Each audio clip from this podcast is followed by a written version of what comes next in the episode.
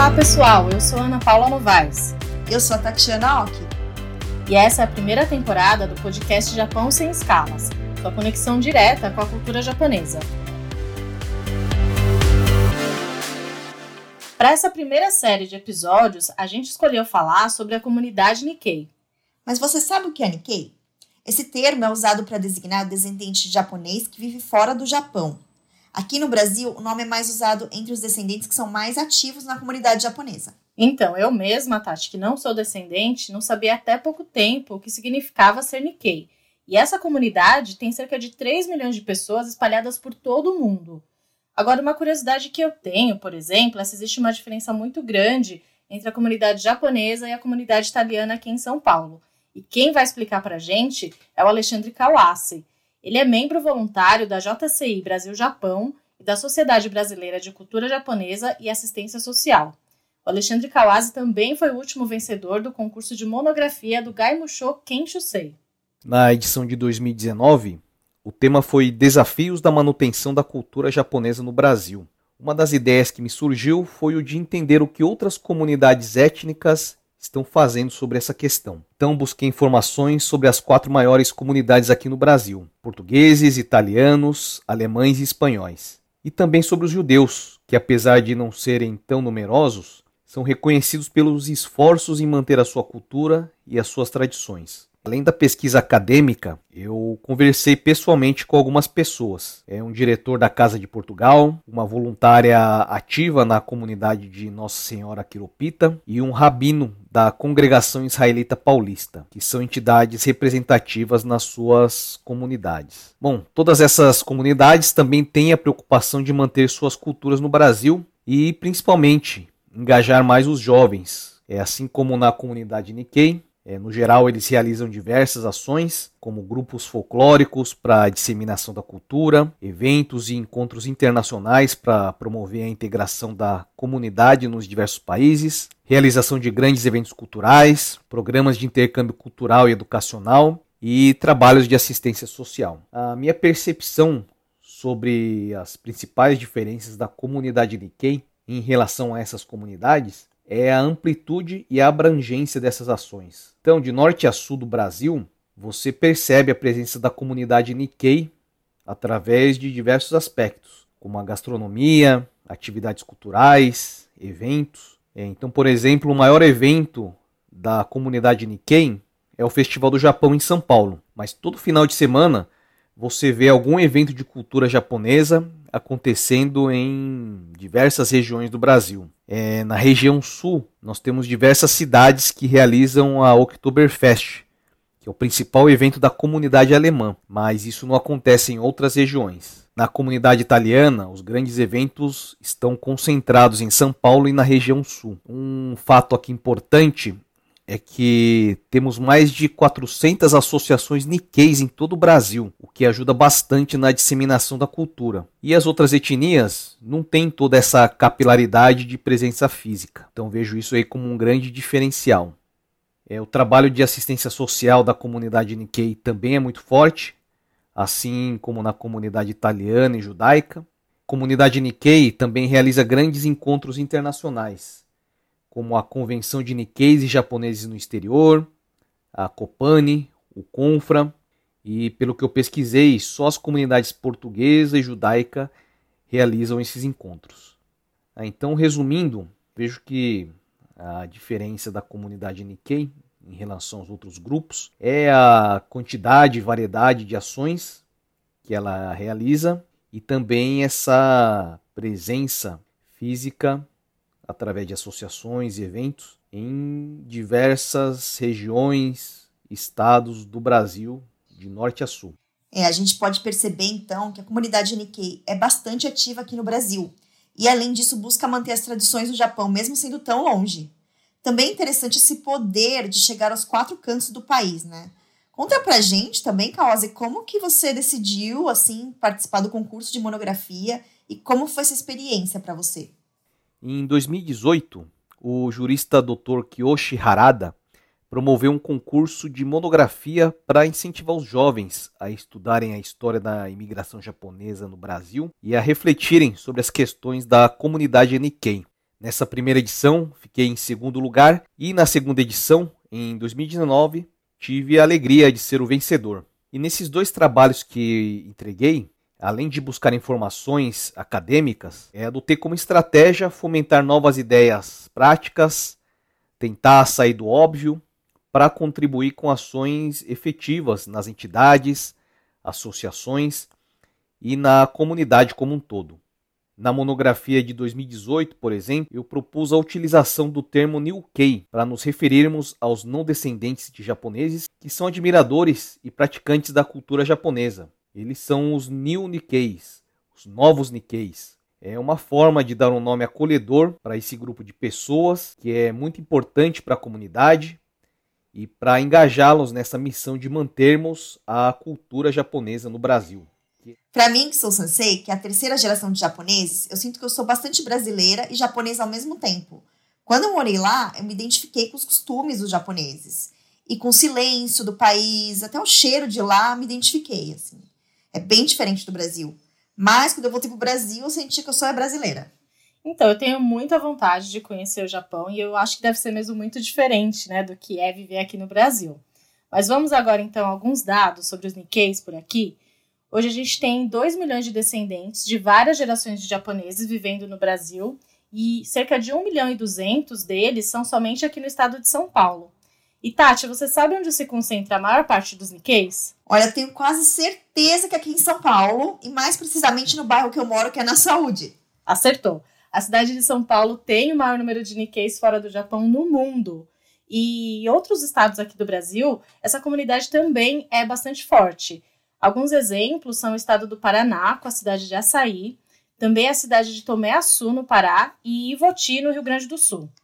Achei bem interessante esses dados, Ana, porque, por exemplo, eu achei que no Paraná era mais concentrado Londrina e Maringá, na minha impressão, assim, e eu nem sabia que tinha Nikkei no Rio Grande do Sul. Mas é verdade, assim, como o Kawase disse, uma das características da comunidade Nikkei aqui no Brasil é o fato dela ser tão ampla e também de estar presente em diversos pontos do país.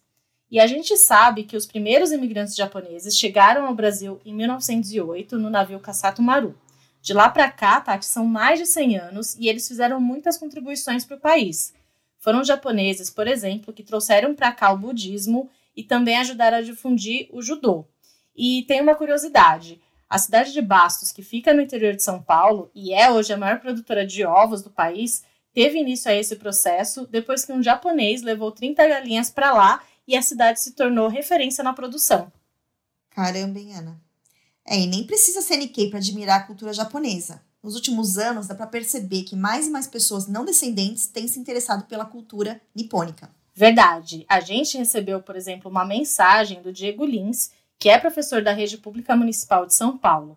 Ele não é descendente não tem nenhuma ligação direta com o Japão, mas ele é super fã do país. Então, eu comecei a acompanhar a cultura japonesa com os desenhos. E aí eu fui crescendo, continuei acompanhando os desenhos, gostando, né? E aí, com relação à, cultura tradicional, eu frequentava a igreja Seshinoi com meu avô, né? Partindo dos desenhos, eu fui atrás da comida também, que eu gosto muito. Eu gosto também da filosofia, da, eu li alguns livros. Então, cultura tradicional eu também acompanho um pouco, né? E o Japão eu acho um país muito interessante. As pessoas são muito educadas, têm um respeito pelo próximo muito grande. admiro muito o Japão por causa disso. É, o Japão tem costumes que complementam a cultura brasileira. Por isso que acaba fazendo com que os brasileiros vejam o país com bons olhos. Além disso, a cultura tradicional japonesa é bastante reconhecida aqui também. Agora, isso que o Diego falou de ter conhecido o Japão através dos animes e dos mangás é algo que acontece com muitas pessoas, já que a cultura pop do Japão se fortaleceu muito aqui no Brasil desde os anos 80. E olha que legal, o Ministério dos Negócios Estrangeiros do Japão está com inscrições abertas para a 14ª edição do Prêmio Internacional do Japão de Mangá. Esse prêmio, Tati, foi criado em 2007 e tem como objetivo reconhecer os artistas do mangá que contribuem para divulgar esse tipo de história em quadrinho em todo o mundo. As inscrições vão até o dia 19 de junho. E quem quiser mais informações e também o formulário para se inscrever, pode acessar o site do Consulado Geral do Japão em São Paulo, que a gente vai colocar o link na descrição do podcast. Se você é um bom desenhista de mangá, participe, acho que vale a pena. Eu sou péssima, então eu tô fora. Eu Bom, também. agora a gente vai para a sessão Fala Nikkei. Nós conversamos com a Vânia Susaki, que é descendente e mora no bairro de Ipiranga, aqui em São Paulo.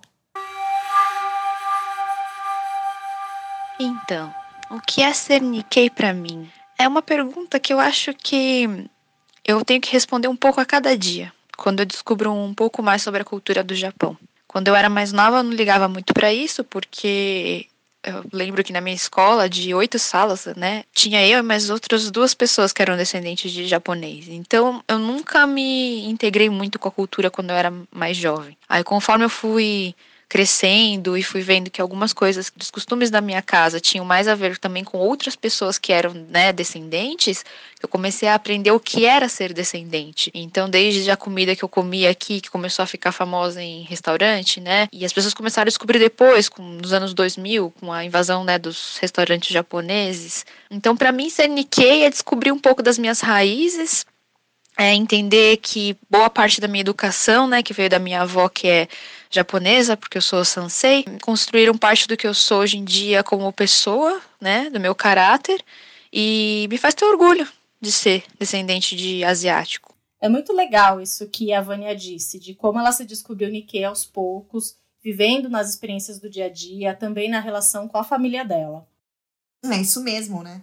E ainda mais se a gente não conviveu muito com os Nikkeis, assim. Eu sempre convivi com bastante descendente, e eu fui só me engajar mais depois que eu fui para o Japão pela primeira vez, que foi lá em 2005. Realmente, assim, o Japão me surpreendeu, pois eu senti que, conhecendo o país, uma parte que me faltava parece que me completou.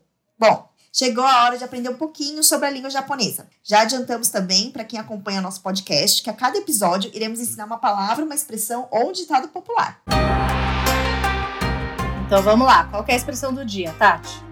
A expressão do dia é shikataganai, significa não há nada a ser feito. É bastante usada pelos japoneses e acho assim que esse ditado traduz um dos traços da cultura de resiliência que é bem nipônica.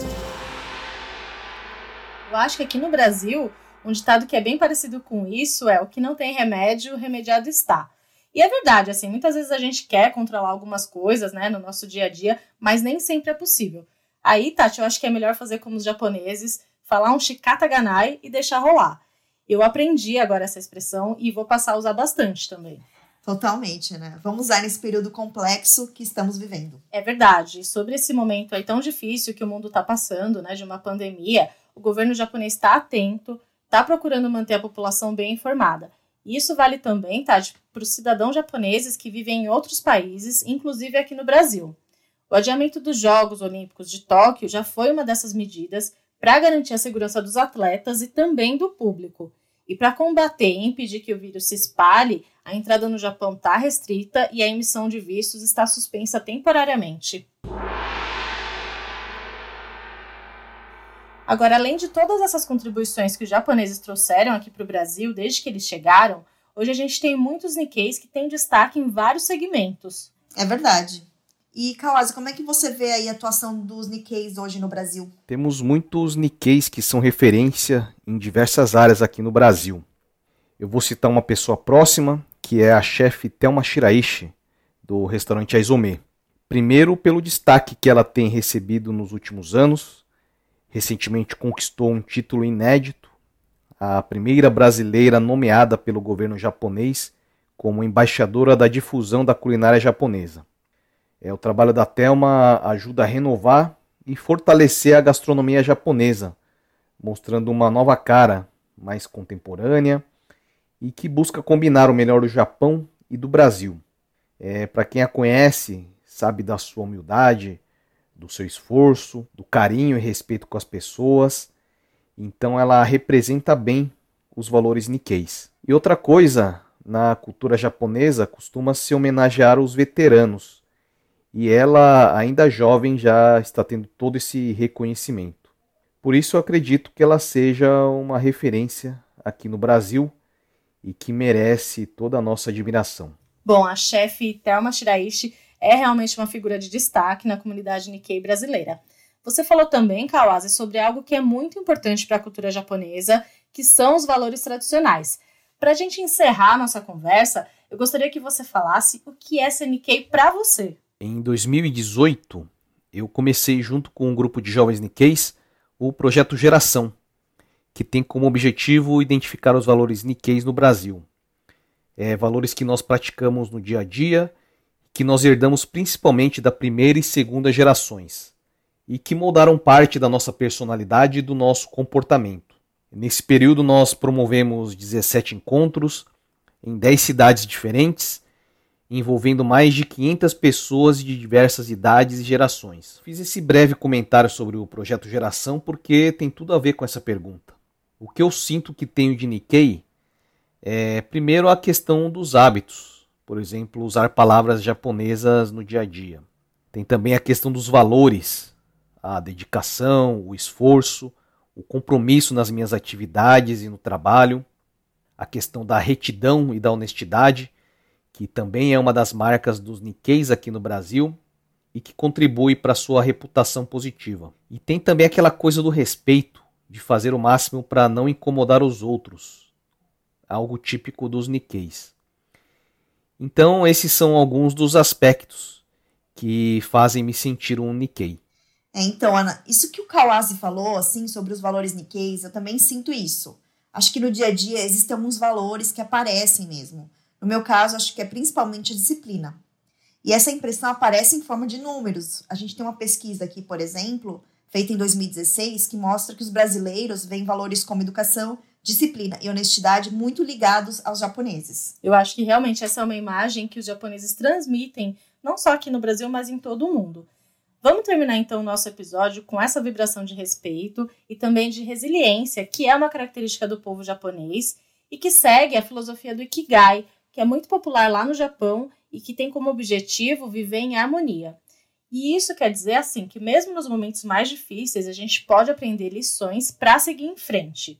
E para quem quiser saber mais, tem um livro chamado Ikigai: Os cinco passos para encontrar seu propósito de vida e ser mais feliz que é do neurocientista japonês Ken Moji. Ai, quero reler esse livro, Ana, é muito bom mesmo. Se você quiser, mande uma mensagem pra gente nas nossas redes sociais para contar o que é CNK para você. Dá para sugerir temas para o nosso podcast ou também deixar um depoimento sobre o que você mais admira na cultura japonesa. Os links estão na descrição do podcast, ok? Então é isso. Tchau, tchau, pessoal. Domo, arigatou gozaimasu. Mata né?